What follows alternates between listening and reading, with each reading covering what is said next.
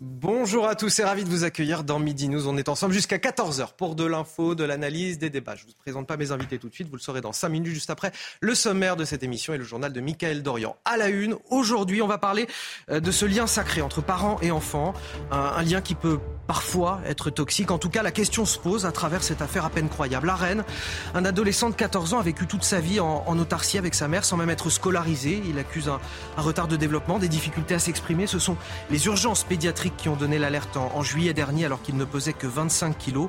Vous entendrez ce midi le témoignage de sa mère, mais également de l'un de ses avocats.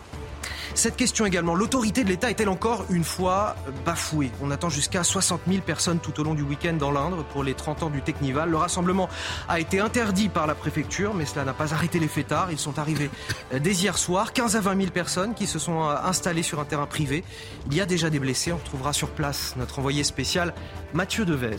Et puis enfin la colère du maire de Brunois dans l'Essonne, un maire confronté au rix entre bandes de jeunes. Un jeune homme a été poignardé mardi dernier, il est toujours entre la vie et la mort.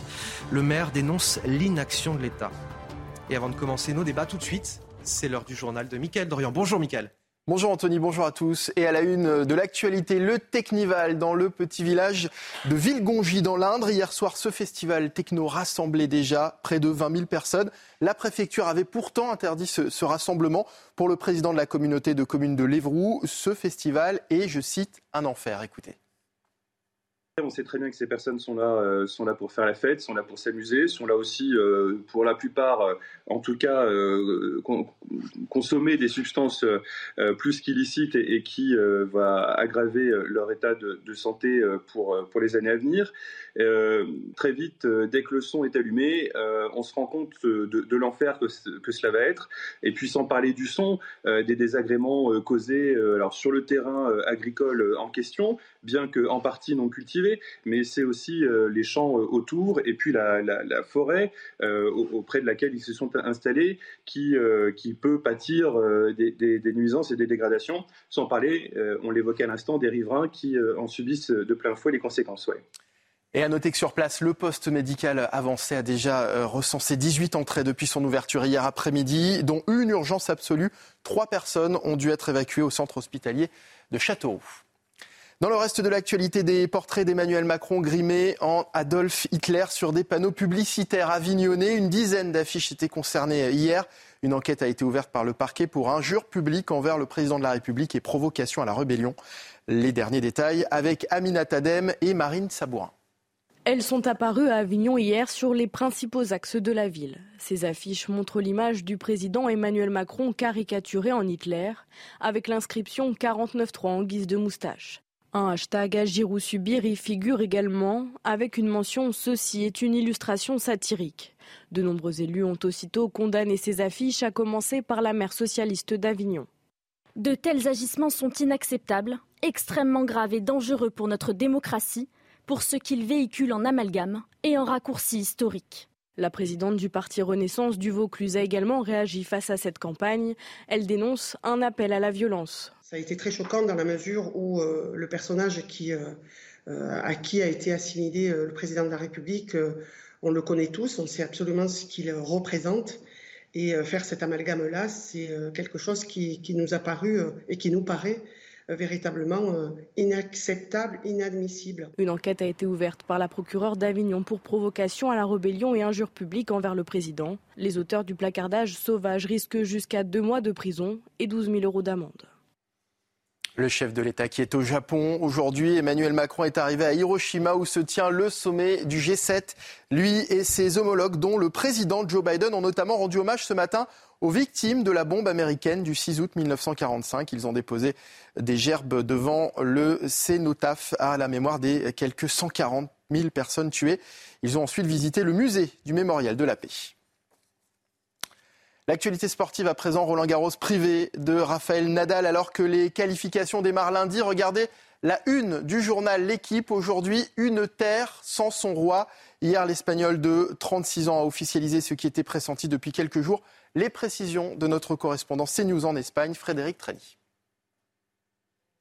C'est un énorme coup de tonnerre reflété en une de toute la presse du pays ce matin, puisqu'avec cette double annonce, le chouchou des Espagnols a profondément frappé les esprits. D'abord en annonçant qu'il renonçait à Roland Garros, lui, le roi de la Terre Rouge, euh, vainqueur de 14 titres en 18 ans de règne, ne sera pas là à Porte d'Auteuil depuis 2005. Euh, c'est la première fois que cela arrive et c'est une grosse déception. Et puis ensuite, Rafa, comme on l'appelle ici affectueusement, a annoncé la fin euh, de sa carrière définitive. Ce sera pour 2024, car a-t-il expliqué, je ne mérite pas de terminer comme cela, en référence à cette blessure à la jambe gauche qui le tient écarté euh, des terrains depuis janvier dernier. Rafa Nadal a donc l'intention de récupérer, de se requinquer avant euh, d'entamer une tournée mondiale dans les tournois du Grand Chelem de toute la planète. Ce message ce matin de Marca, le sportif madrilène, en dit long sur l'affection des Espagnols pour leur champion. Quoi que tu décides, nous seront toujours derrière toi. Pour les Espagnols, sentimentalement, ce retrait définitif de Nadal marque la fin d'une époque et ils en sont bien tristes. Enfin, en Italie, le bilan s'alourdit. Au moins 13 personnes sont mortes après les inondations qui ont frappé le nord-est du pays. Plus de 10 000 habitants ont été contraints de quitter leur logement en raison des fortes pluies, des pluies d'une rare intensité dans le pays. Des communes sont complètement sinistrées et des cultures ont été dévastées. Et c'est la fin de ce journal. Place au débat de Midi News à présent. Vous retrouvez Anthony Favali et ses invités. Merci, Michael Dorian. On vous retrouve tout à l'heure à 13h pour un nouveau journal. Voici les invités sur ce plateau de votre émission. Juliette Briens, bonjour. Bonjour. Vous êtes journaliste à l'Incorrect. À vos côtés, Benjamin Morel. Bonjour. maître de conférence en droit public. En face de vous, on trouve Michael Sadoun, chroniqueur et consultant. Bonjour Anthony. Bonjour et merci d'être avec nous également sur ce plateau. Emma Rafovic, euh, porte-parole du Parti Socialiste. Bonjour. Bonjour, merci d'être avec nous. Et, et bien sûr, Noémie Schulz du service police-justice de, de, CNews, puisqu'on va parler avec vous, Noémie, de, ce fait à peine croyable, évidemment rarissime à Rennes, un adolescent de 14 ans qui a vécu reclus toute sa vie avec sa mère, enfermé dans un appartement sans jamais aller à l'école. Euh, l'alerte a été donnée par les urgences pédiatriques où il avait été reçu en juillet dernier, euh, dans un état déplorable. Il ne pesait que 25 kilos à ce moment-là. Il accusait un retard de développement, des difficultés à s'exprimer. Euh, depuis, évidemment, cet enfant a été euh, placé à, l'aide sociale à, l'enfance, tandis que sa mère a été mise en examen, placée sous contrôle judiciaire dans l'attente de son procès. Elle devra notamment répondre des faits de soustraction par un parent à ses obligations légales et de privation de soins ou d'aliments. Elle ne semble pas avoir de problème manifestement avec l'éducation et les soins donnés à son enfant. Nous l'avons interrogé justement avec euh, Michael Chailloux. Le récit est signé Marine Sabourin. La justice lui a retiré son fils en juillet dernier. Selon le procureur, la naissance de ce dernier n'a jamais été déclarée. L'enfant de 14 ans n'était suivi par aucun médecin et n'allait pas à l'école. Coupé du monde extérieur, il était privé de soins et de nourriture. La mère réfute toutes ces accusations. Mon enfant et moi vivions une vie de famille euh, heureuse au quotidien depuis 14 ans. Euh, au sein de la société, du monde. L'adolescent présente un retard de développement intellectuel et s'exprime difficilement. Lorsqu'il a été pris en charge par l'aide sociale à l'enfance, il ne pesait que 25 kilos à 14 ans. Je vois pas pourquoi euh, critiquer euh, une taille ou un poids en particulier. Euh, nous ne sommes pas des, des petites croix sur des, des, courbes de croissance, mais des êtres humains. Pour l'avocat de cette mère, c'est sa personnalité qui pose problème. Ce qui est reproché en réalité à ma cliente, c'est de ne pas être dans la norme. Et à partir du moment où on n'est pas dans la norme, euh, on va être stigmatisé, des enquêtes vont se mettre en place. On va partir de rien pour arriver au bout de six mois, huit mois d'enquête, à des infractions pénales qui, je le pense, ne tiennent pas la route. La mère sera convoquée devant le tribunal correctionnel. En attendant l'audience, elle reste sous contrôle judiciaire.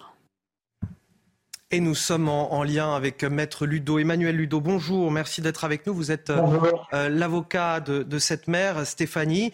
Euh, on voulait éclaircir quelques points peut-être avec vous. Peut-être que vous allez pouvoir nous apporter des réponses, notamment sur l'éducation qui a été apportée à, cet enfant. Qu'est-ce qui s'est passé pendant 14 ans? Il a été scolarisé à domicile? Comment s'est passée son éducation très concrètement? Bah, écoutez, c'est une éducation qui n'est pas euh, qui n'est pas la nôtre. Euh, c'est une éducation où, l'enfant fait un peu ce qu'il veut. Euh, il apprend ce qu'il veut, il délaisse ce qu'il ne veut pas, il mange ce qu'il a envie de manger, il refuse ce qu'il n'aime pas. Donc il est il est sans il est sans sans périmètre, sans limite, sans interdit. Donc il est effectivement heureux, en tout cas il est persuadé de l'être. Euh, il vit une relation fusionnelle avec sa maman. il est non pas en carence affective, mais c'est le contraire. il est suraimé, il est surprotégé. Donc surprotégé, ça veut dire qu'on a peur de l'extérieur. Et puis on va vivre comme ça, en pensant qu'effectivement c'est ça la vie. Et pas de vaccin, pas de carnet de vaccination, pas de carnet de santé. il est en bonne santé. bon, il est un peu frêle euh, mais il n'est pas amaigri, il n'est pas dénutri. Alors pardonnez-moi, mais on parle de, 25 kilos euh, en juillet dernier lorsqu'il est observé par euh, des urgences pédiatriques. c'est quand même une santé qui est très fragile. Là, on n'est pas sur un petit problème de santé. Moi, j'ai pas 25 kilos, j'en avais 33, mais bon, peu importe. Si vous voulez, la question c'est de savoir si effectivement il a été privé d'aliments ou pas privé d'aliments. C'est ça la question. Alors, il y a des enfants très frêles qui grandissent plus tard. Hein, tout dépend de l'hérédité. Donc c'est pas ça le sujet inquiétant. Le sujet inquiétant, c'est pas euh, d'ailleurs les, analyses qui ont été faites n'ont pas confirmé de carence à ce niveau-là. Euh, là, là où la justice euh, pointe le doigt, vengeur, c'est sur la déscolarisation, c'est sur le non suivi et c'est une vie, c'est sur une vie qui est une, une vie à deux et non pas une vie en société. Alors quand il faut effectivement appliquer tout ça, eh ben ça pose problème. Euh, et euh, on n'est pas dans les formats habituels.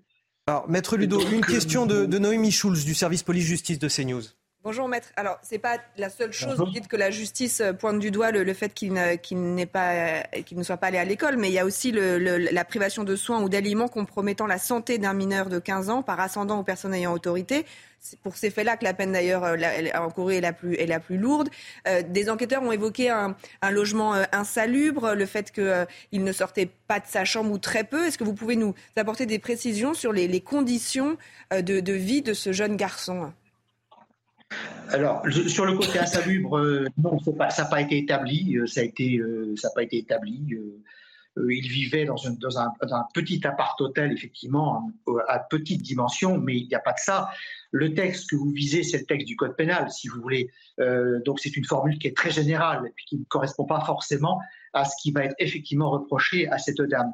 Donc non, euh, on, est dans un dossier, encore une fois, très atypique pour deux raisons. La première, c'est le niveau social et culturel de la maman. Niveau euh, élevé, niveau éducation, milieu aisé.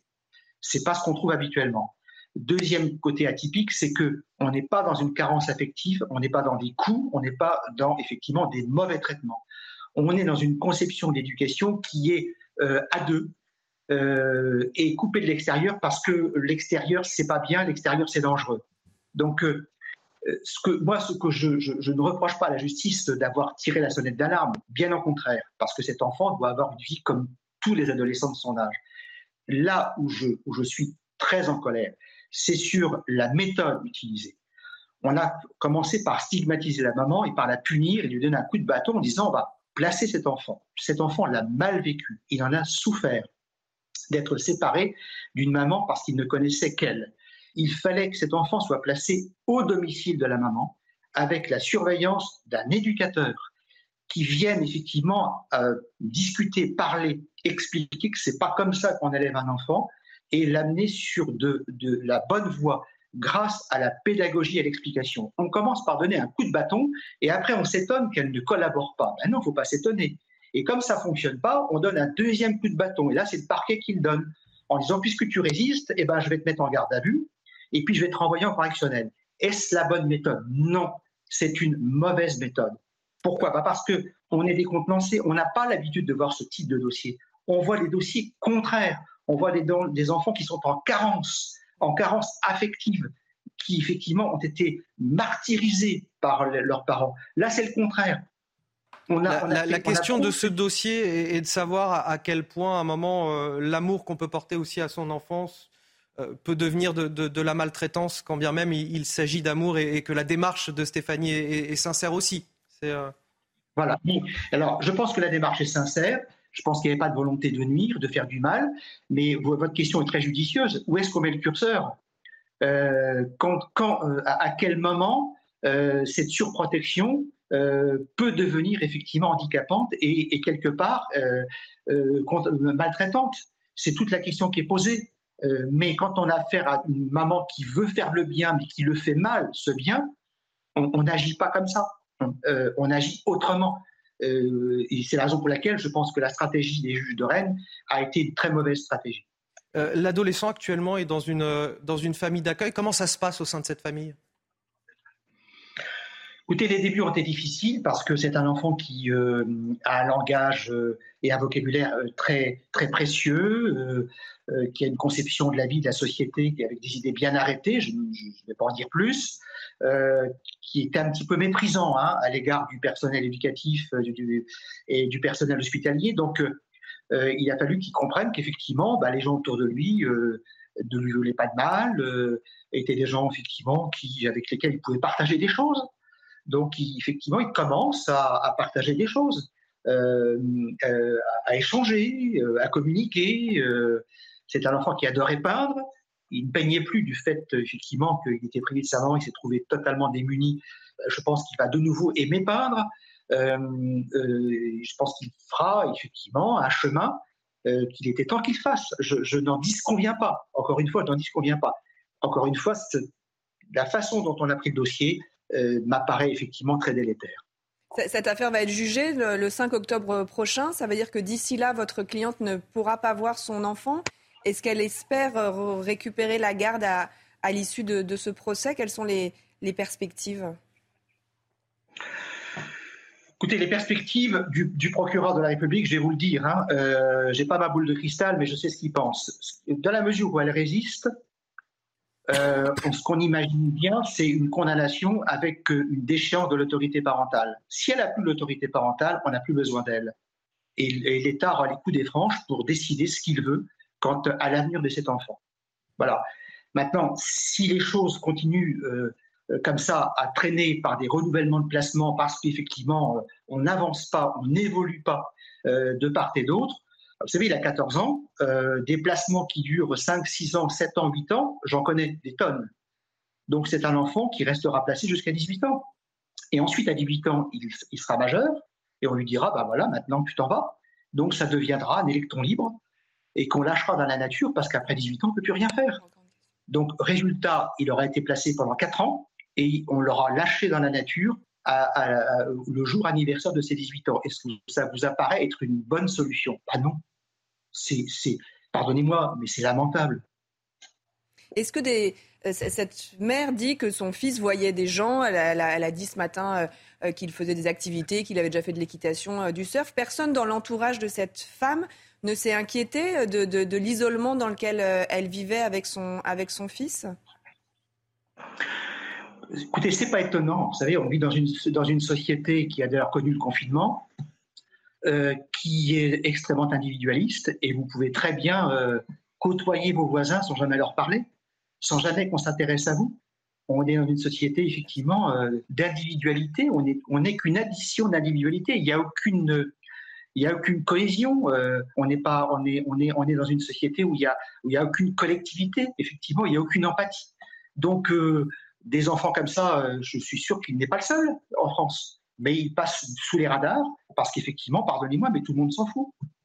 Euh, Maître Ludo, une dernière question sur les, conditions de vie de cette famille monoparentale. Manifestement, Stéphanie ne, travaillait plus, semble-t-il, de ce que j'ai entendu de, ses propos. Comment elle euh, subvenait aux, besoins de son enfant et où est-ce qu'ils habitaient? Ben, Elle habitait en appart-hôtel, mais je vous l'ai dit tout à l'heure, je pense qu'elle elle vient d'une famille aisée, qu'elle n'a pas de problème de financier, qu'elle subvient à ses moyens euh, avec euh, effectivement l'argent dont elle dispose.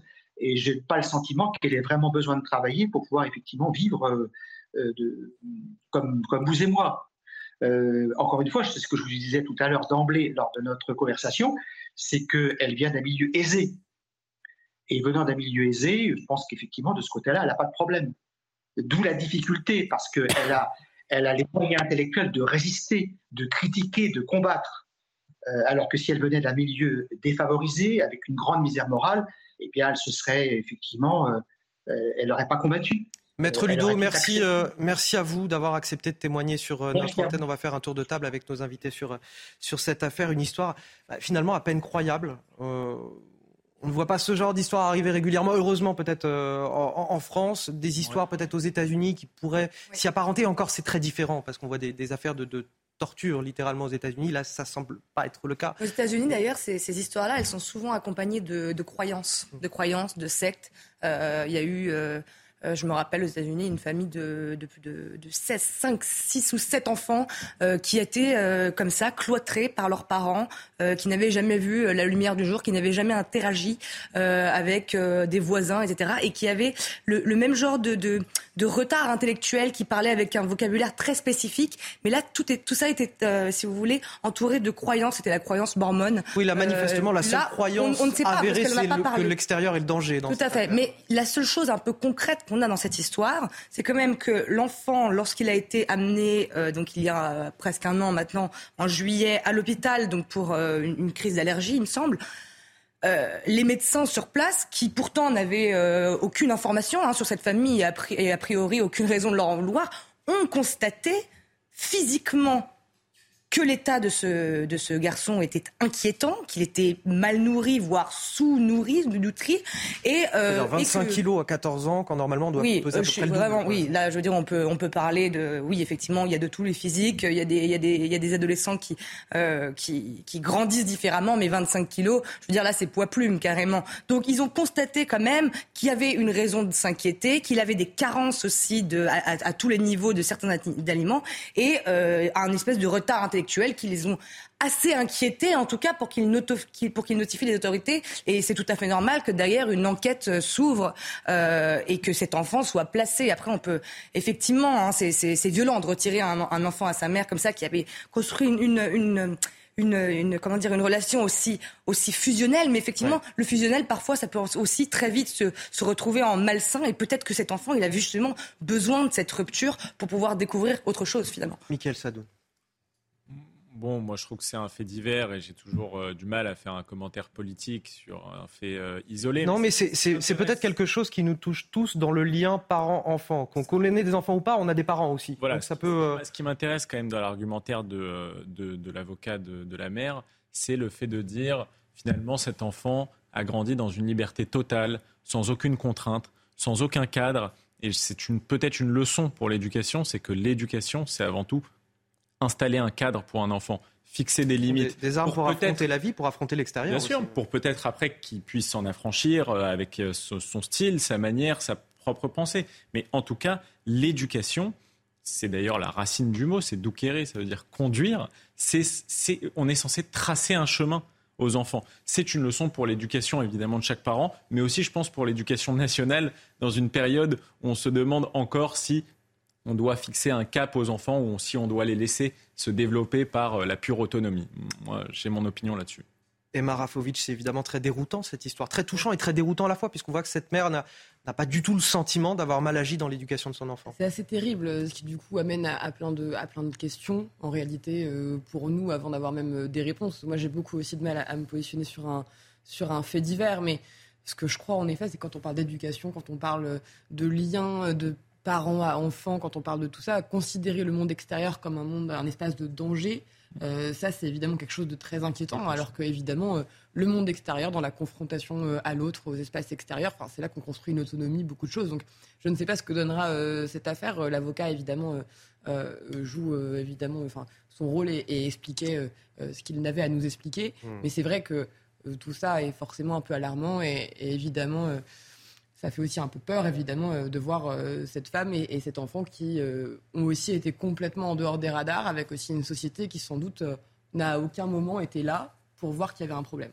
Noémie Schulz, on rappelle peut-être quels sont les chefs d'accusation contre cette mère Elle est renvoyée euh, devant le tribunal correctionnel. Elle a été placée sous contrôle judiciaire et donc elle est convoquée euh, le 5 octobre euh, prochain pour les faits de soustraction par un parent à ses obligations légales compromettant la santé, la sécurité, la moralité ou l'éducation de son enfant. La euh, peine encourue étant deux ans de prison et 30 000 euros d'amende. Et pour privation de soins ou d'aliments compromettant la santé d'un mineur de 15 ans par ascendant ou personne ayant autorité. Et là, la peine encourue est de 7 ans d'emprisonnement et 6 000 euros euh, d'amende. Euh, on nous invite hein, du, du côté du, euh, du parquet de Rennes à beaucoup de, de prudence Bien sur sûr. cette affaire, euh, s'agissant de faits très particuliers. C'est vrai qu'on n'a euh, pas beaucoup d'éléments. On sait que cet enfant euh, est né à l'étranger, qu'il a été déclaré à l'ambassade de France du pays où il est né, mais on ne sait pas dans, dans quel pays euh, il est né. Sa mère n'a pas voulu le, le, dire quand nous l'avons interrogé ce matin dans, dans l'heure des pros. des questions effectivement sur son parcours. Elle évoque le fait qu'il a été à Paris pendant le confinement, puis qu'il il est arrivé à Rennes. Ce qu'on sait effectivement, c'est qu'il n'a jamais été scolarisé. Euh, elle parle d'instruction à domicile, mais vous savez, l'instruction à domicile, c'est quelque chose de très encadré, c'est-à-dire qu'on ne peut pas euh, s'auto-décréter qu'on va soi-même euh, s'occuper de, l'éducation de son enfant. Il y a des démarches à faire auprès de, de, l'éducation nationale. Alors elle, elle dit qu'elle avait voulu le scolariser quand il était tout petit, qu'il y avait eu un couac administratif et que donc en gros elle avait renoncé. Euh, évidemment, euh, l'audience, euh, le procès permettra normalement de faire la lumière sur tous ces éléments-là. On entendra bien sûr cette mère, on entendra les éducateurs aussi en charge de l'enfant, l'enfant qui, je ne sais pas s'il sera présent, mais en tout cas, il sera représenté. il y a un avocat qui sera là. c'est le conseil départemental, l'aide sociale à l'enfance, qui va maintenant s'occuper de défendre les intérêts de, de, cet enfant. Et donc, on attend maintenant effectivement de, euh, d'avoir des précisions sur, euh, sur ce qui s'est passé pendant, pendant 14 ans. Et merci pour cet éclairage, Noémie Schulz. Merci de nous avoir mis aussi en lien avec euh, l'avocat de cette mère de famille, Benjamin Morel.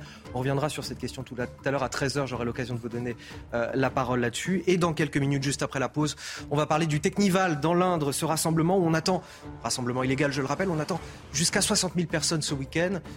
des conditions évidemment sanitaires qui, qui inquiètent et puis des des nuisances également pour les riverains. On sera sur place avec notre journaliste Mathieu Deves dans un instant. Toujours sur le plateau de Midi News, on est ensemble jusqu'à 13h30 avec mes invités Juliette Briens, Benjamin Morel, Michael Sadoun, Emma Rafovic et bien sûr Noémie Schulz du service police-justice de CNews. Tout de suite le rappel de l'actualité avec vous Audrey Berthaud et on poursuit avec nos débats. Bonjour Anthony, bonjour à tous. Vous vous souvenez hein, de ce braquage mortel dans un fast-food à Villeurbanne. Un homme avait été interpellé par la brigade de recherche et d'intervention mardi. Il a été déféré euh, par le parquet de Lyon et euh, incarcéré. Une information judiciaire a été ouverte du chef de vol avec violence ayant entraîné la mort. À Mayotte, l'État prévoit toujours de détruire 1000 logements insalubres dans les prochains mois. C'est ce qu'a indiqué le préfet euh, du département. Les autorités françaises ont déployé depuis avril une opération sur place. Cette opération, appelée Wambouchou, vise à déloger les migrants en situation irrégulière. Enfin, en Espagne, plus de 550 personnes ont été évacuées dans l'ouest du pays à cause d'un incendie. Une unité militaire spécialisée dans la lutte contre les grands incendies est actuellement sur place. Le feu euh, s'est déclaré mercredi. L'incendie progresse et son évolution est défavorable selon la direction de la sécurité nationale, notamment à cause des conditions météorologiques. Et on poursuit avec euh, cette question. L'autorité de l'État est-elle encore une fois bafouée? On attend jusqu'à 60 000 personnes tout au long euh, du week-end sur un terrain agricole de Villegongis, dans l'Indre. 60 euh, 000 personnes qui viennent célébrer illégalement les 30 ans du Technival, ce festival de musique techno, car en effet, le rassemblement a été interdit par la préfecture, mais cela n'a pas arrêté les fêtards. Ils sont arrivés dès hier soir, entre 15 et 20 000 personnes qui se sont installées sur un terrain privé. Alors avant de retrouver Mathieu Deves sur place, les premières images de ce Technival, elles sont commentées par Marine. La musique n'a pas cessé d'émettre depuis hier sur cette parcelle de terre privée où ils sont installés illégalement. À l'aube, on pouvait comptabiliser 20 000 participants. Il pourrait être jusqu'à 60 000 ce week-end. En fin d'après-midi, même début de soirée, on entendait euh, le Technival dans un rayon d'environ 10 euh, km, euh, plutôt du côté de, l'ouest du territoire de, de Villegongis, ce village de, 120 habitants. Dès que le son est allumé, on se rend compte de, l'enfer que, que, cela va être.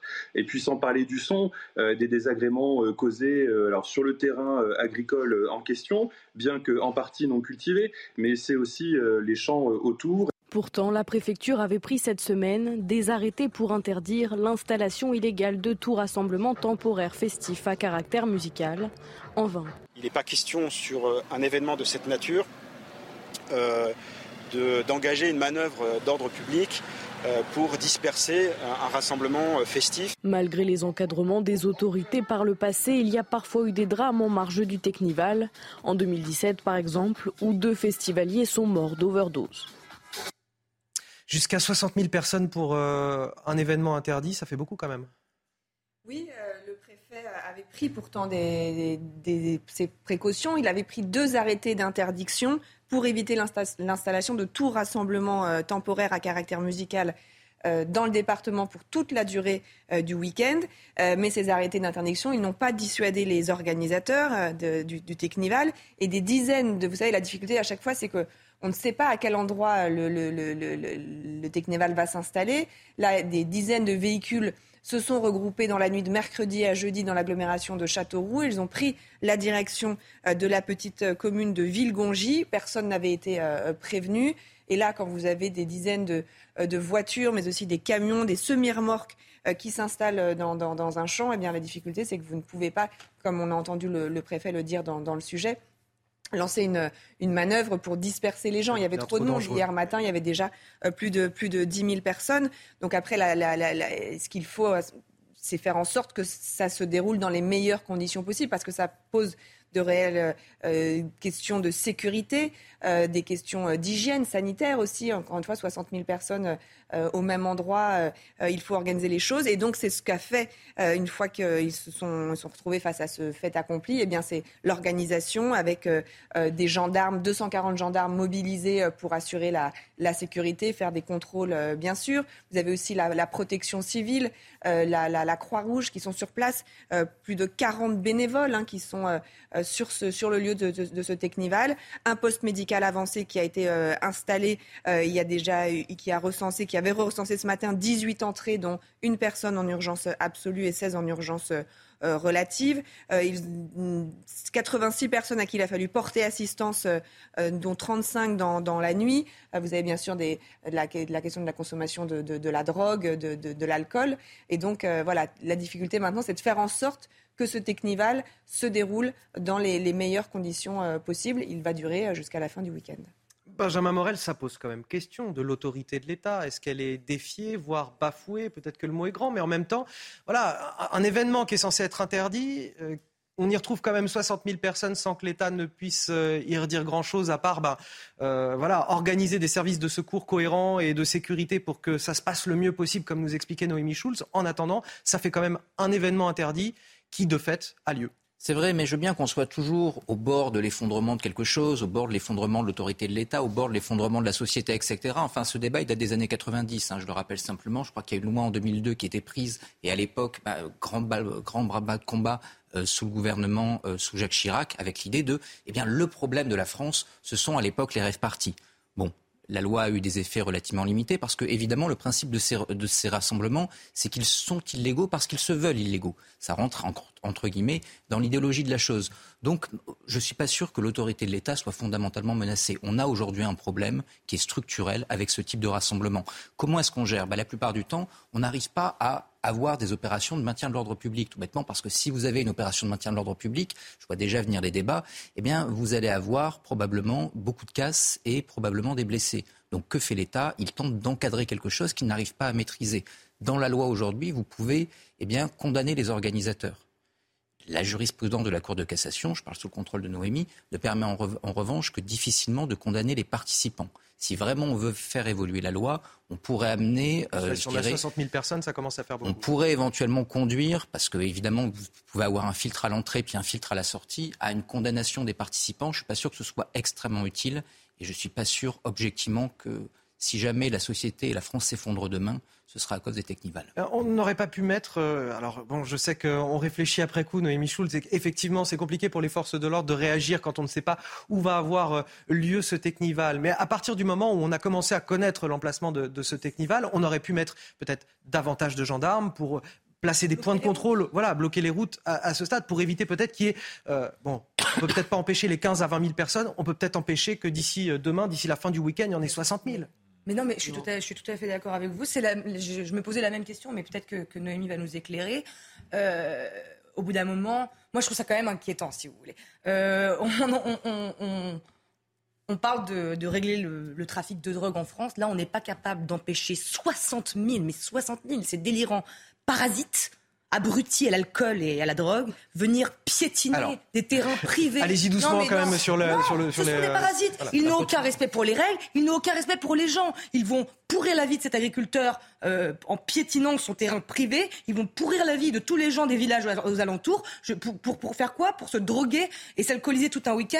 Euh, et en plus, nous faire raquer, nous, les, citoyens, parce que c'est nous, en plus, avec nos impôts, qui allons payer bah, la sécurité et les services de secours. Donc, je suis désolée, ces gens sont des parasites. Alors, il y a quelque chose très inquiétant. Il y a quelque chose qui viennent juste écouter la musique. Non, mais, c'est interdit. Tout le monde ne vient pas. Ils sont sur un terrain privé. Il n'y a, pas de discussion à avoir. C'est quand même une réalité qu'on en est là. La réalité surtout, c'est que là, vous utilisez des grands mots pour dire quelque chose, je crois, d'assez éloigné de la réalité.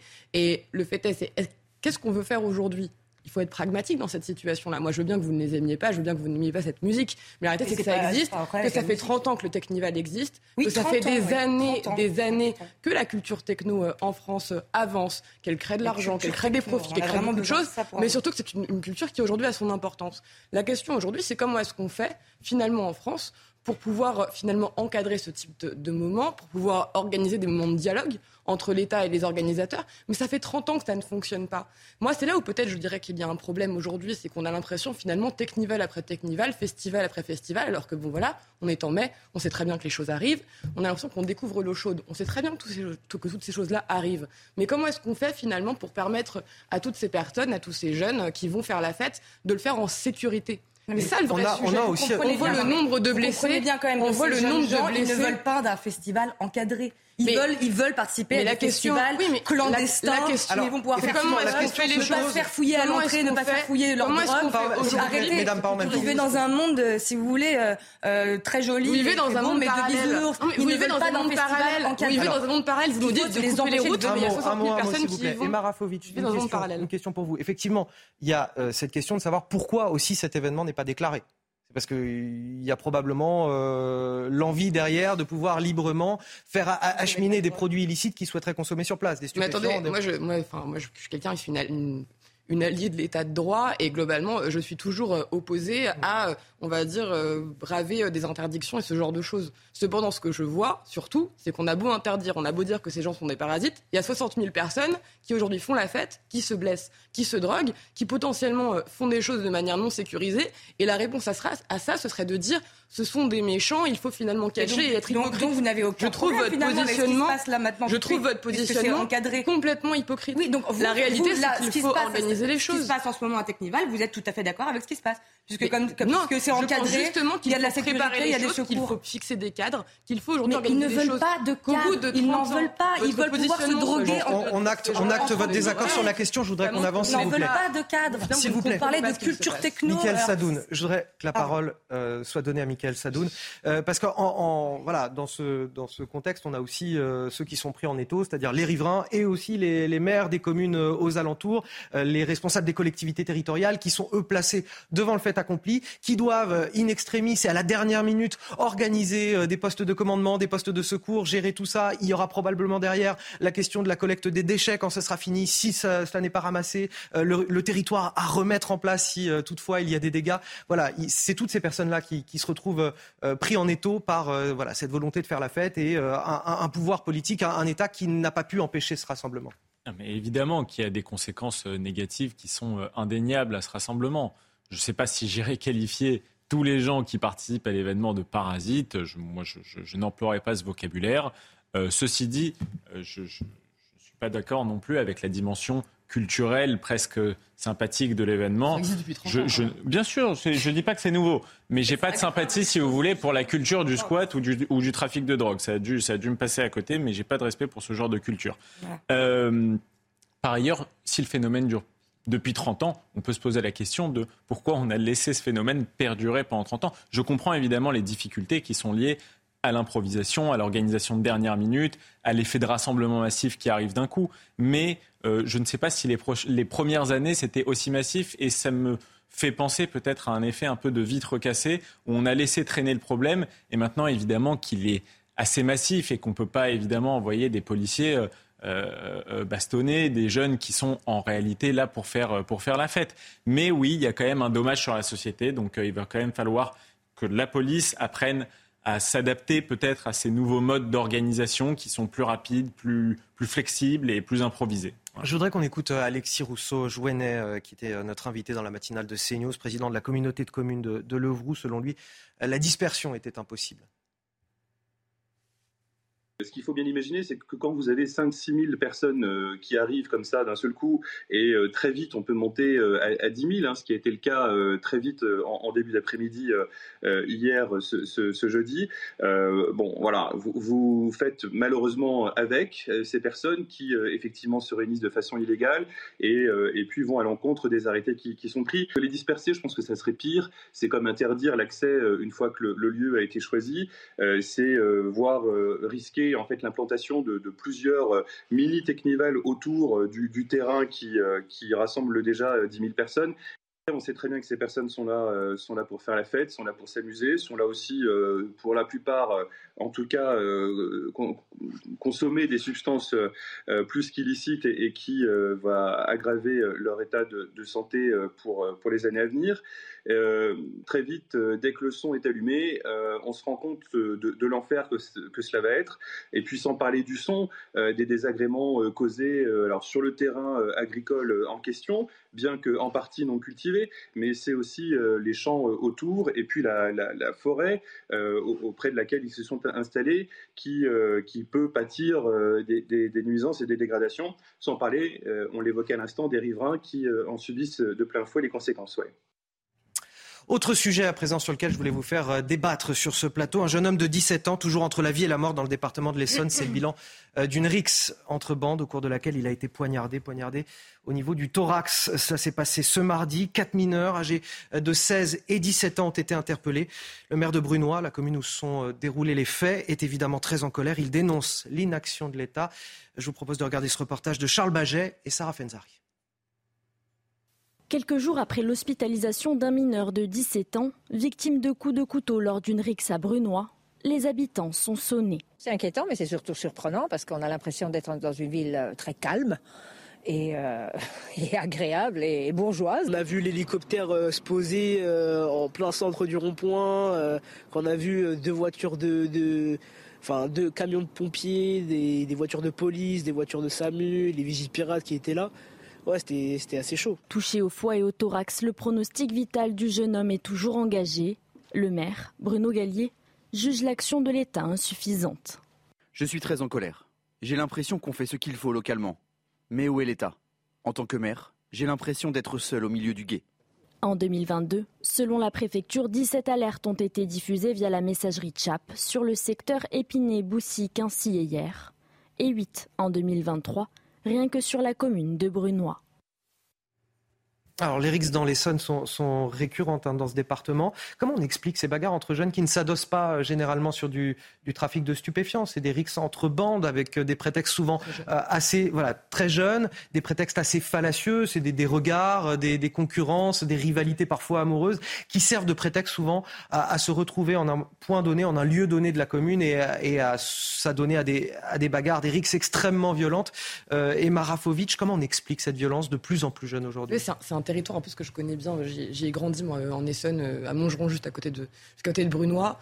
Euh, la réalité, c'est que c'est une violence qui aujourd'hui euh, est euh, particulièrement préoccupante pour ces territoires-là. On est dans des rivalités entre quartiers qui euh, existent depuis euh, des années aussi. Hein. Je voyais euh, Romain Collas, le maire de Boussy-Saint-Antoine, qui est une des villes à côté, qui expliquait que c'est une rivalité entre quartiers qui parfois existe depuis la création de ces villes. On a des rivalités qui datent depuis 50, 60 ans, des choses extrêmement graves, mais c'est vrai tout à l'heure, on parlait du, rôle de l'État peut-être sur, ces choses-là. Moi, je sais que dans ces territoires-là de l'Essonne, on a parfois une patrouille de police qui existe pour euh, parfois de quartiers entiers et finalement une espèce d'abandon complet de ces territoires-là. La question, c'est qu'on est dans des territoires où on a besoin de davantage de services publics, la police en fait partie, on a besoin de pouvoir un peu réinvestir ce terrain-là. On ne peut pas juste dire c'est des gamins de 12 ans et de 13 ans, c'est normal qu'ils se tapent dessus, parce que la réalité, c'est que ce n'est pas ça qui se passe, c'est qu'on a un abandon aujourd'hui de ces territoires-là, et on a besoin de trouver de nouvelles solutions, d'accompagner les maires, qui font des choses assez importantes et assez fortes. Je voyais euh, Romain Collas qui, avec euh, ses, collègues d'Épinay, d'autres villes, crée par exemple des colonies de vacances entre quartiers pour faire en sorte que les, enfants, à 9 ans, à 10 ans, se croisent, alors que finalement, ils ne se, se sont construits avant que dans l'opposition euh, des uns aux autres. Mais on a aussi besoin effectivement de services publics, d'avoir des éducateurs. Aujourd'hui, il y a moins d'éducateurs sur le territoire de l'Essonne qu'à Paris, alors que la réalité, c'est que c'est le territoire qui concentre un quart, je crois, des RICS en France. L'État aujourd'hui a besoin de travailler et d'être présent plutôt que d'abandonner ces territoires. Benjamin Morel. Ah, deux choses. D'abord, encore une fois, je, je, ne minimise pas ce qui se passe, mais attention encore au syndrome de l'effondrement. Sans ça, on n'aurait jamais écrit la guerre des boutons. mais hein. vous voyez, le, vous voyez le point commun, j'entends bien, mais à chaque fois, on a des maires qui se, qui se sentent esselés face à des phénomènes qui touchent leur commune. Ne vous inquiétez pas, je vais répondre à la question. Le deuxième élément, c'est que, eh ben, en réalité, là, on paye en effet, je rejoins tout à fait ce qui a été dit, une fragilisation du service public. Mmh. C'est-à-dire que initialement, si vous prenez les années 50, 60, 70, vous aviez deux organisations qui assuraient malgré tout, eh souvent une forme de para-éducation des enfants en dehors de la scolarité. C'était l'Église catholique et le Parti communiste pour faire simple dans ces départements. Et donc, vous aviez la possibilité, eh lorsque vous sortiez de l'école, de rentrer dans d'autres organisations, les scouts, etc., etc. Tout ça, en grande partie, disparu pour des raisons diverses et variées. Donc, aujourd'hui, vous avez des jeunes qui sortent de l'école que font-ils?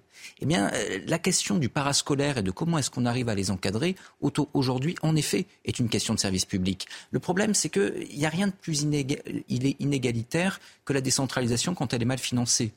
Tout à l'heure, la comparaison a été faite avec Paris. Quand vous avez une commune riche, elle a la possibilité d'avoir comme ça des activités, etc. Quand la commune est un peu moins riche, ça devient plus difficile. Et donc souvent, on s'appuie sur des associations qui font plus ou moins le travail et qui, la font, et qui le font parfois de façon plus ou moins orientée. Donc là, il y a besoin aujourd'hui de vrais services publics et d'un vrai accompagnement des communes en la matière pour tout bêtement que lorsque ces jeunes sortent de l'école, ils aient autre chose à faire de se battre. Nous sommes avec euh, Christian Toussaint Duvaste, euh, secrétaire zonal Alliance 91. Bonjour et merci d'être euh, avec nous par, par téléphone. Une petite question, ce phénomène qu'on décrit comme récurrent dans le département de l'Essonne, vous avez des, chiffres concrets, on en a de plus en plus. Vous l'observez davantage ces dernières années ou pas? Et, et, pareil concernant la moyenne d'âge aussi peut-être de ces personnes impliquées dans les RICS oui, bonjour. Mais écoutez, oui, effectivement, je n'ai pas de chiffres exacts à vous communiquer par rapport à ça, mais on a des phénomènes de RIX entre, euh, entre jeunes. Quand je dis jeunes, c'est qu'on a de, de, de, des mineurs qui sont engagés dans ce genre d'événements. Euh, et qui euh, on voit, une, violence exponentielle partir sur beaucoup d'éléments, beaucoup de secteurs. Euh, souvenez-vous, il y a quelques temps en arrière, on avait eu même des, des rixes euh, entre filles euh, sur des secteurs qui étaient un petit peu plus ruraux. Donc oui, c'est quelque chose que l'on constate et c'est quelque chose qui est un petit peu inquiétant. Et comment vous les expliquez, vous, ces, ces rixes? Est-ce que la police manque de moyens? Est-ce que vous devriez être plus nombreux sur le terrain? Vous pourriez être plus nombreux sur le terrain pour pouvoir encadrer le, territoire et, et, effectivement essayer de faire en sorte que cela n'arrive pas? Est-ce qu'il faudrait aussi des moyens d'enquête peut-être pour anticiper ces rixes et les lieux de rendez-vous qui sont parfois communiquer sur les réseaux sociaux comment, on pourrait améliorer les choses? Qu'est-ce qui vous manque aujourd'hui?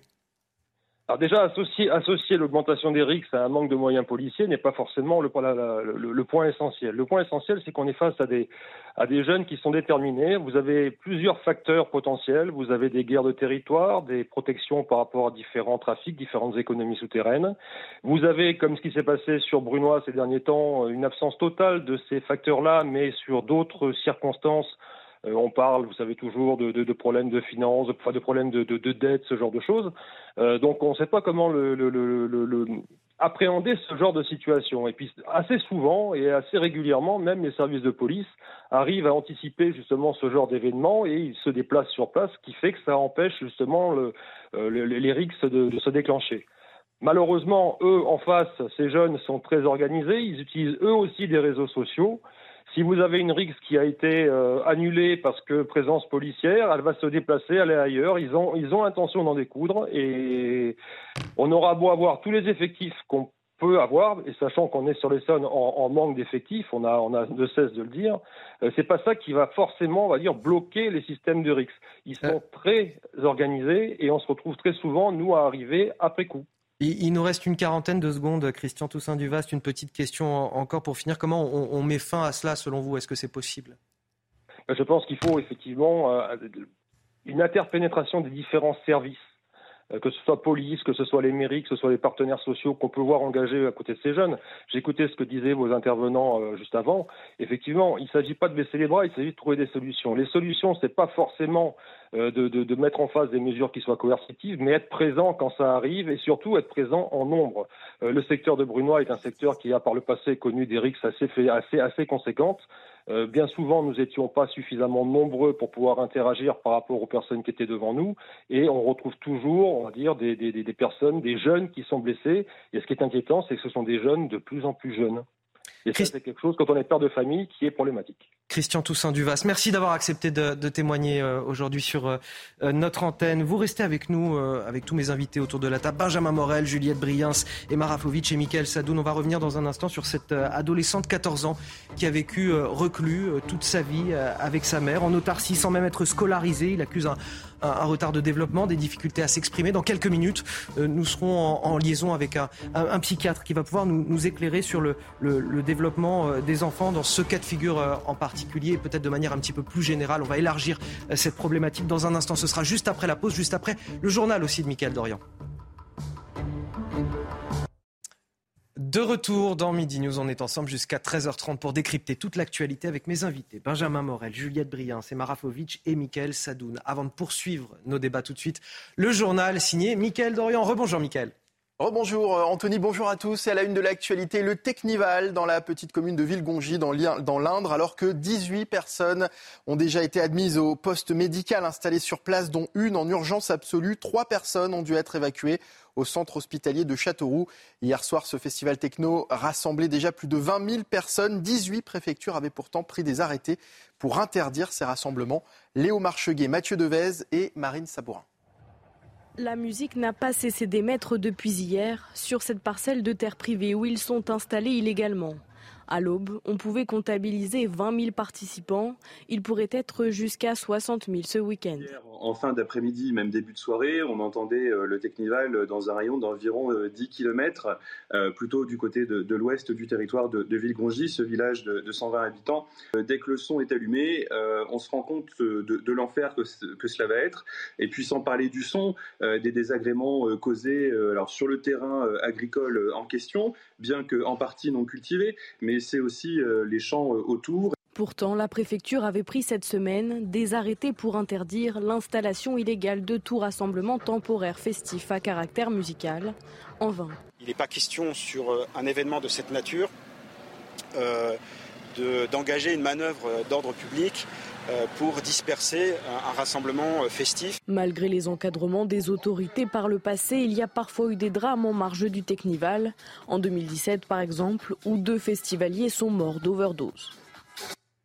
La moitié des lacs du monde perdent de l'eau. C'est le triste constat fait par euh, la revue Science dans une nouvelle étude qui attribue largement cette tendance au réchauffement climatique et à l'utilisation excessive de l'eau par les humains. Les lacs sont en danger au niveau mondial et cela a de vastes implications, a déclaré l'un des auteurs de l'étude qui précise qu'en quasiment 30 ans, ils se sont vidés de l'équivalent de toute la consommation en eau des États-Unis en 2015. La sécheresse qui continue de faire des dégâts dans les Pyrénées-Orientales, à Tuire et à Espira de l'Agly. Le manque d'eau contraint aujourd'hui les agriculteurs à sacrifier leur récolte. Reportage sur place de Maxime Leguet.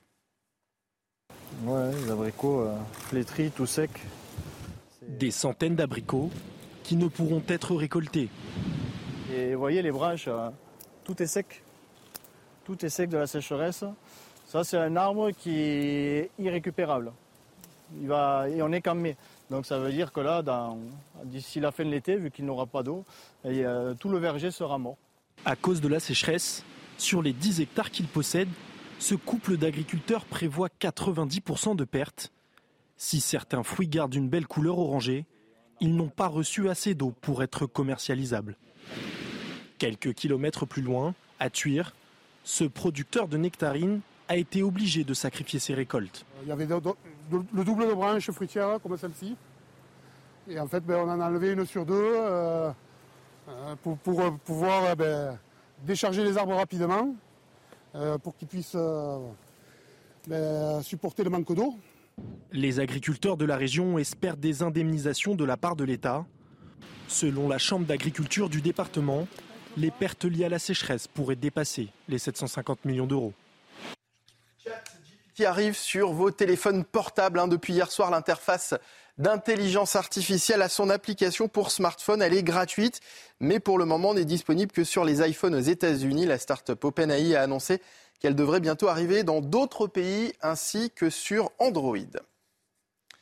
Et puis la nouvelle a finalement été euh, démentie. Les quatre enfants, dont un bébé euh, disparu dans la jungle amazonienne après le crash de leur avion, sont toujours activement recherchés. Le président colombien Gustavo Petro, qui avait annoncé hier sur Twitter leur sauvetage, s'est finalement rétracté. Les informations fournies n'ont pas pu être confirmées, dit-il. Il ajoute qu'il y a tout de même de l'espoir puisqu'un abri de fortune fait de bâtons et de branches a été euh, retrouvé, ainsi que des fruits en partie mangés et un biberon. Voilà, c'est la fin de ce journal. L'actualité continue bien sûr dans Midi News avec tout de suite Anthony Favali. Et rendez-vous à 14h avec vous, Michael Dorian, pour un nouveau journal. Merci euh, à vous. On va parler aujourd'hui, on en a déjà parlé tout à l'heure, de ce lien euh, sacré entre parents et enfants, un lien qui peut parfois être toxique. En tout cas, c'est la question qui se pose à travers cette affaire à, peine croyable. Ça s'est passé à, Rennes, un adolescent de 14 ans qui a vécu, reclus toute sa vie en autarcie avec sa mère, enfermé dans un appartement, sans jamais aller à l'école, euh, sans être suivi par un médecin. L'alerte a été donné euh, par les urgences pédiatriques où il avait été euh, reçu en, juillet dernier. Il était dans un état déplorable. Il ne pesait alors que 25 kilos. C'est peut-être moitié moins de ce que devrait peser un enfant de cet âge-là. De 14 ans, il accusait un retard de développement, des difficultés à s'exprimer. Depuis, euh, cet adolescent a été euh, placé à l'aide sociale à, l'enfance, tandis que sa mère a été mise en examen et placée sous contrôle judiciaire dans l'attente de son procès. Le résumé des faits avec Augustin Donadieu et nous serons euh, juste ensuite avec un pédopsychiatre pour évoquer cette situation très très particulière. À tout de suite. C'est ici, pour la première fois depuis sa naissance, que le garçon de 14 ans a interagi avec le monde extérieur. 14 années durant lesquelles cet enfant devenu adolescent n'aurait été qu'un fantôme dans la société, sans jamais éveiller le doute des institutions. Il y a là un manquement, euh, je dirais, d'autorité euh, administrative sans doute, puisque ça veut dire que l'enfant, je dirais, euh, est né dans un secret absolu, bon, que personne ne s'est soucié de, la situation de cet enfant. Il y a tout un problème, je dirais, d'état civil qui est évidemment une question assez sidérante. 14 ans donc, sans identité officielle, mais également sans éducation ni soins. Aujourd'hui, l'adolescent présente un retard de développement intellectuel et s'exprime difficilement.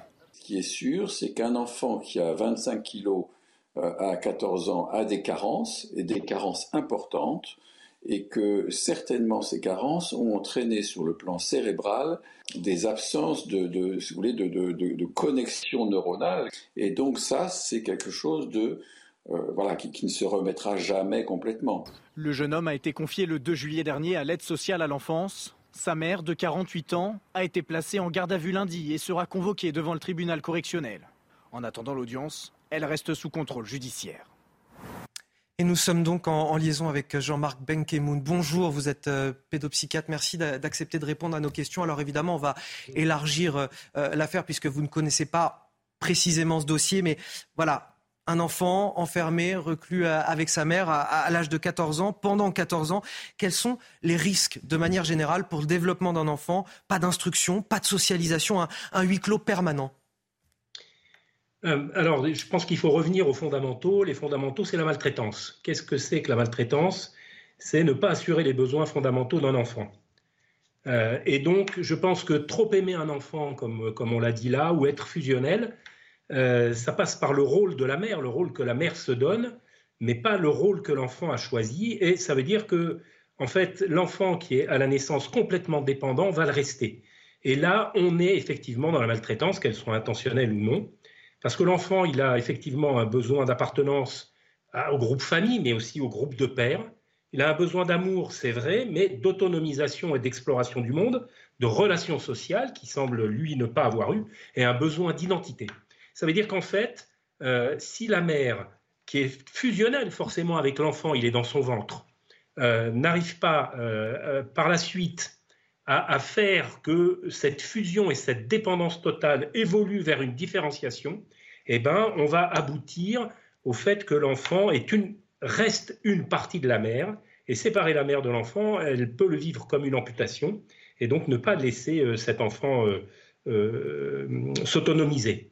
Quelles sont les conséquences? Eh bien, on sait que les conséquences de la maltraitance, c'est des troubles psychologiques graves, relationnels, hein, des troubles de l'identité, des troubles somatiques, mais surtout, et le précédent psychiatre l'a dit, maintenant on sait un trouble du développement du cerveau, un trouble du développement organique du cerveau, avec certaines structures qui ne se développent pas surtout euh, s'il est resté 14 ans euh, dans cette situation de maltraitance. Et donc, vraisemblablement, enfin pas vraisemblablement d'ailleurs, les, études scientifiques le prouvent, quelque chose d'irréversible. Euh, voilà, c'était ma question suivante. Est-ce que c'est quelque chose avec le, travail d'un psychologue, d'un psychiatre? Est-ce que c'est quelque chose qui se rattrape, un, développement qui a été altéré comme ça pendant 14 ans? Alors, ce n'est pas le travail d'un psychologue et d'un psychiatre, c'est un travail pluriprofessionnel qui, qui va faire, qui va faire du, psychiatre et du psychologue, bien entendu, parce qu'on ne peut pas être dans l'éducatif si on n'a pas la santé. Euh, mais c'est un travail qui va passer par l'éducatif, c'est un travail qui va passer par le lien social. Enfin, c'est un travail énorme chez cet enfant, enfin chez ces enfants qui sont en général euh, euh, dans, des, conséquences dramatiques. On le voit, il pèse 25 kilos, or le poids d'un enfant de cet âge, c'est plus de 50 kilos. Donc ça, veut dire que déjà, au niveau de la nutrition, le besoin fondamental a vraisemblablement pas été respecté parce qu'il n'y a pas de raison qu'un enfant de 14 ans pèse 25 kilos. Et donc, quand on mange pas à sa faim, eh ben, il y a des conséquences. Alors, on le sait, hein, dans la famine, on le sait dans les guerres, avec le rachitisme, avec les troubles en rapport avec le fait que les enfants n'ont pas les vitamines, et notamment les vitamines essentielles, etc. Ce qui fait que oui, il y a un risque majeur d'irréversibilité de certains symptômes.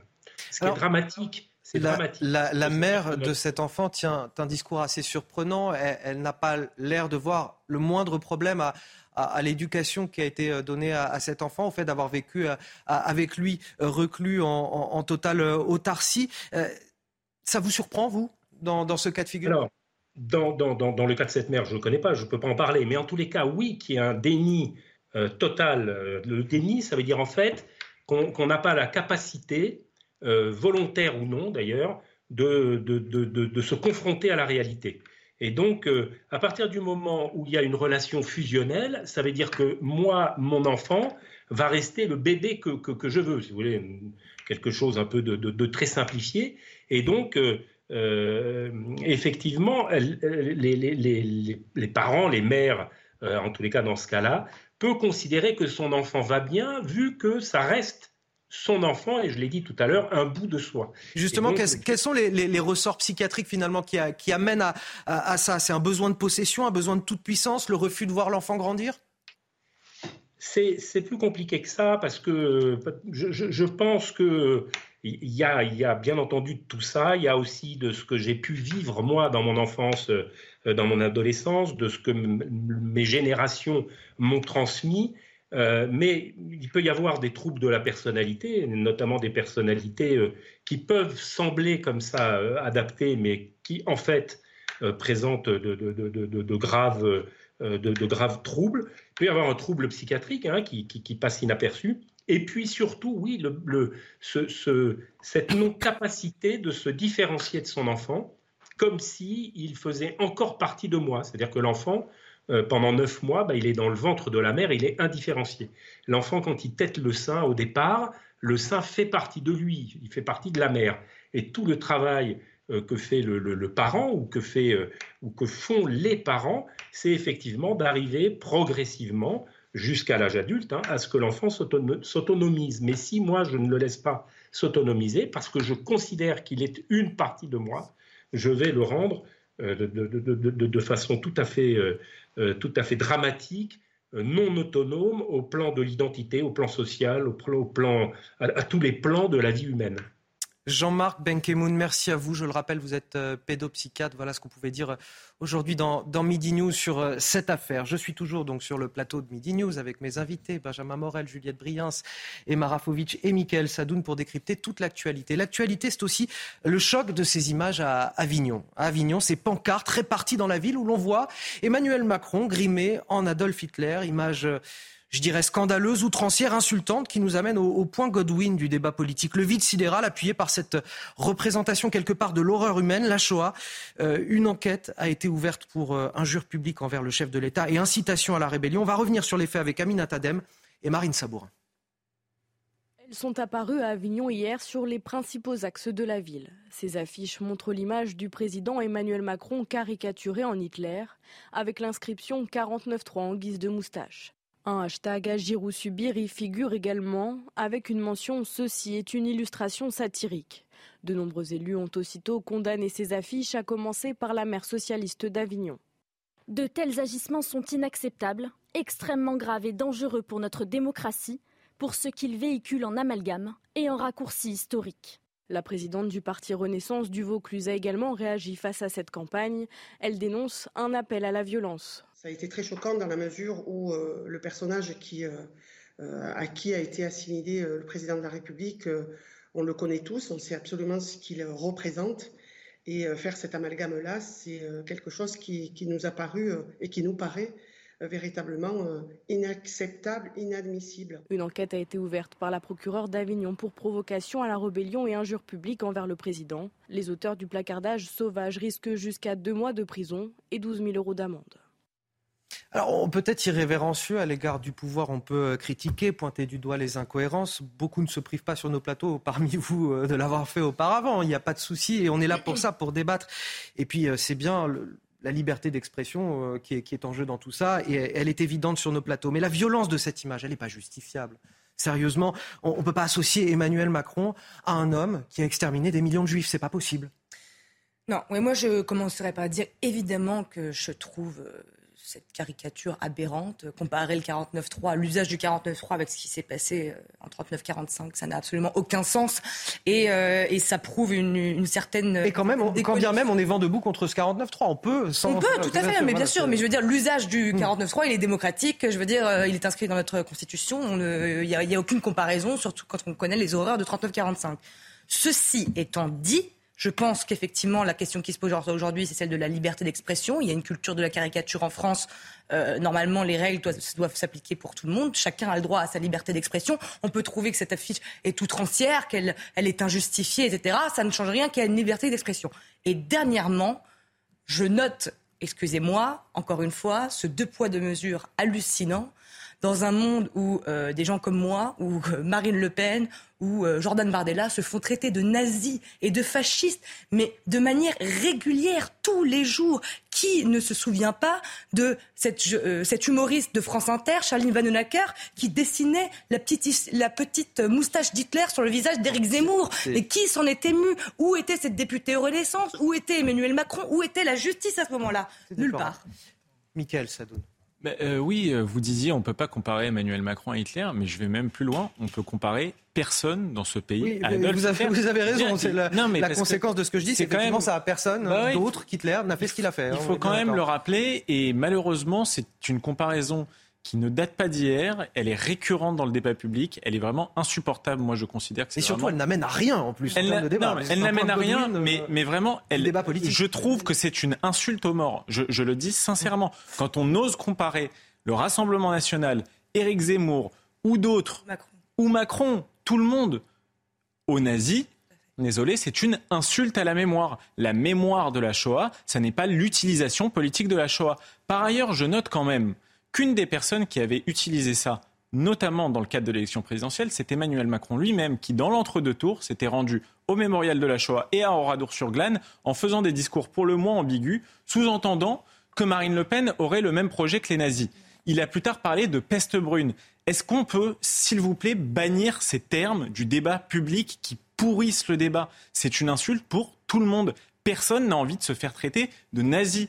La récupération politique de la Shoah dans tous les sens. C'est insupportable. Et Marafovitch. C'est évidemment euh, complètement euh, ridicule, grave, en réalité, de, comparer qui que ce soit euh, à Hitler.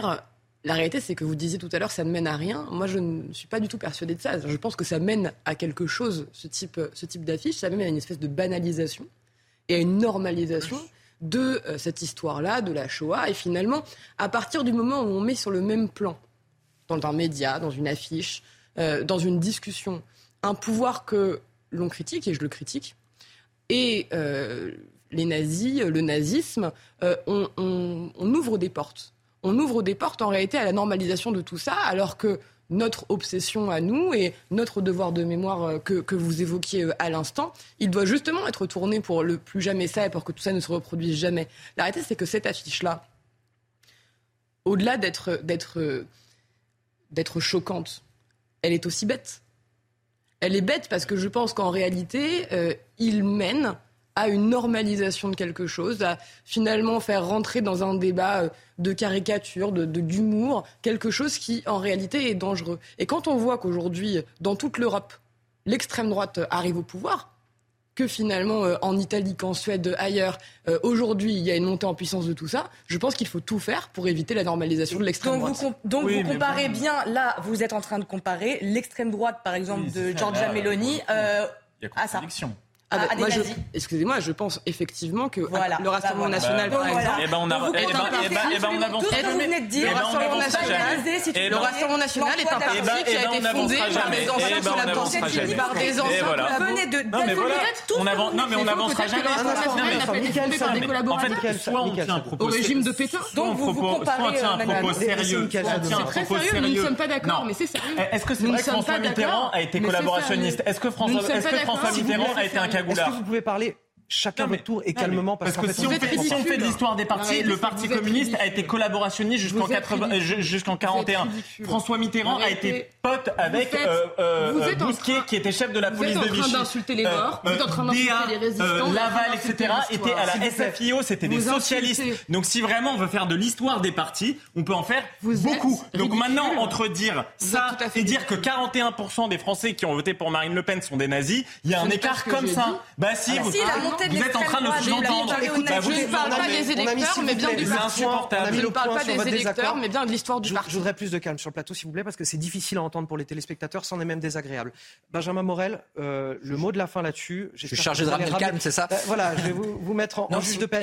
Mais si vous voulez, le réduction ad utlerium, c'est une forme de stupidité et c'est une forme d'anesthésie du débat. Et c'est le cas à droite comme à gauche. Souvenez-vous, il y a quelques années, il y avait une caricature d'un célèbre dessinateur dans le monde qui mettait Le Pen et Mélenchon côte à côte avec une moustache, en disant voilà, bah, là, les deux sont égaux et les deux sont égales à Hitler. En réalité, en disant ça, vous tuez le débat.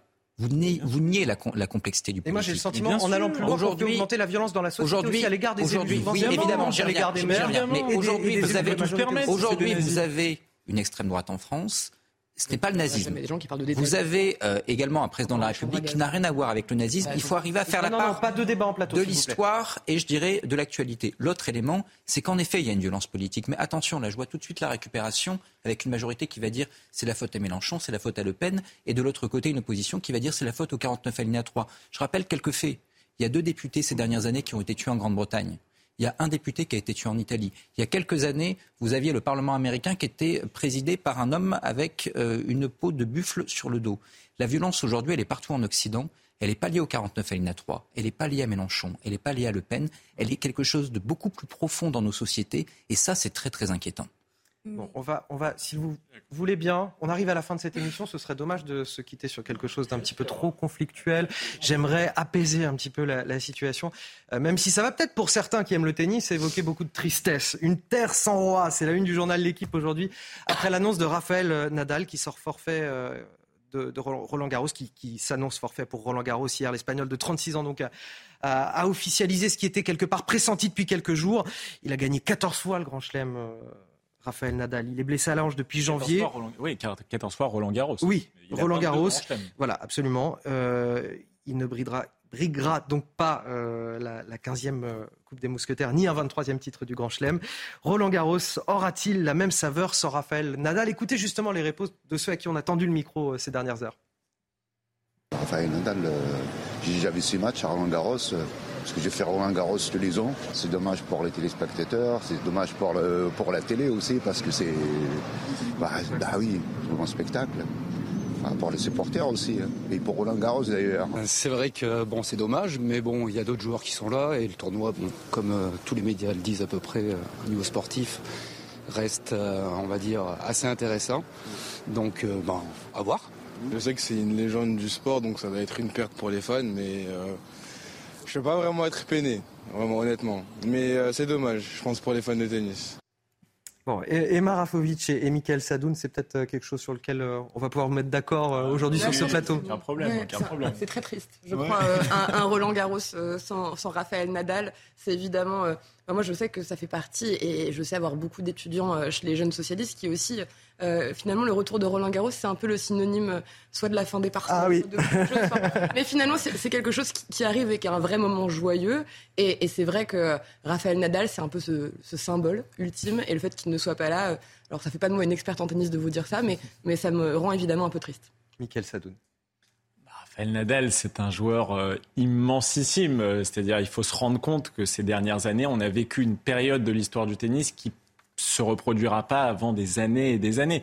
On a eu trois joueurs d'exception, avec évidemment Federer dans sa classe et son style très noble, Djokovic dans son côté euh, machine de guerre qui, qui, est très polyvalent sur différents terrains, et Rafael Nadal, voilà le taureau de Manacor, euh, la puissance à l'état brut, euh, le mental d'acier. Euh, bon, un joueur vraiment extraordinaire. Et je pense que le public, et notamment le public français, a appris à l'apprécier au fil des années. Parce qu'au début, c'était un peu le challenger de Federer. Or, Federer jouit d'une popularité incomparable vous voyez, dans le Vous voyez Michael Sadoun et Emma Rafovic. Je suis content de vous avoir fait sourire euh, sur un hommage à, à Raphaël Nadal pour cette fin d'émission. Je préfère, plus léger. finir sur vos grands sourires comme ça. Pour, vous avez finir cette émission. Merci à tous les deux d'avoir participé à, à, ce débat. Un débat très vivant, mais non moins euh, intéressant, évidemment. Merci à Benjamin Morel et merci à Julien Briens également.